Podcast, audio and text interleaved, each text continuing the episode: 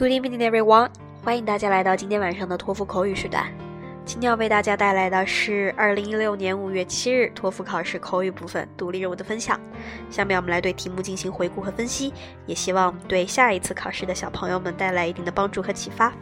Task One.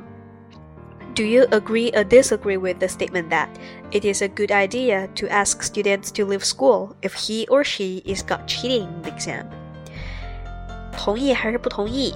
学生在学校考试的时候作弊被抓住了，那学校决定把他赶出学校，你同意还是不同意呢？作弊不仅影响学习的质量，同时呢，也是性格诚信的一个很大的不好的表现。所以呢，我们来选择是个好的主意，来试一下答案。I strongly agree with the statement that it is necessary to expel the students who is caught cheating from school.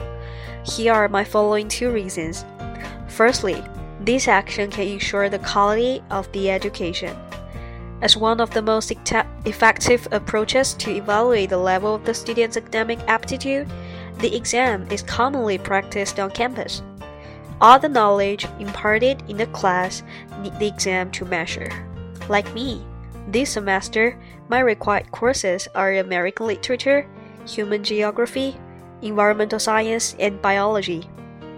So at the end of the semester, I spent more than six hours per day to review my notes, do my homework, and discuss problems with classmates as well as well as professors to get high score in the exam. Instead, if I cheat in the exam. Although I can get credits easily, however, without working hard on my own, I cannot master the knowledge at all.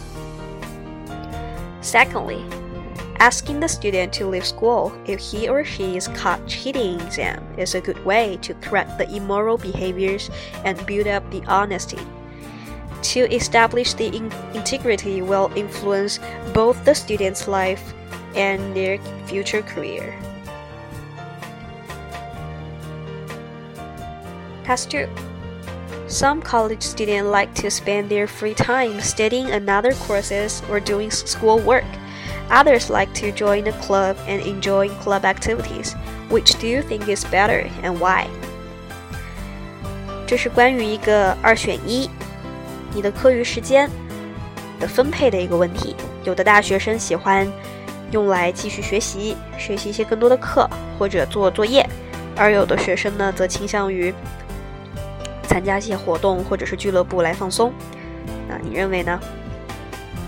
我们来选择放松吧，平时学习压力那么大。I like to join a club and enjoy club activities in my spare time. Firstly, joining the club and enjoying club activities can reduce my stress and stresses of my study. You know, as a student, I got numerous study assignments to pay attention to. More specifically, like the human geography paper, chemistry lab reports, American history project, and English presentation. And I need more than 10 hours every day to focus on this kind of tasks, so I really feel exhausted and lack of exercise. And in the club, like basketball club, I can play the basketball with the club members, you know, run back and forth in the court, jump high to shoot the ball, and pass the ball to teammate to win the game. I think it is a good way to relax and strengthen our bodies. Secondly, joining a club can enlarge my social network. I think it is a good way to improve the relationship with my friends. And during the basketball game, I can cooperate with the teammates, build the team spirit, and, and establish the mutual trust with them. 好了，这就是今天 要给大家分享的五月七号的托福考试的两道口语的话题。希望各位能够在下一次考试中发挥出最好的成绩，不要忽略对口语的练习。晚安。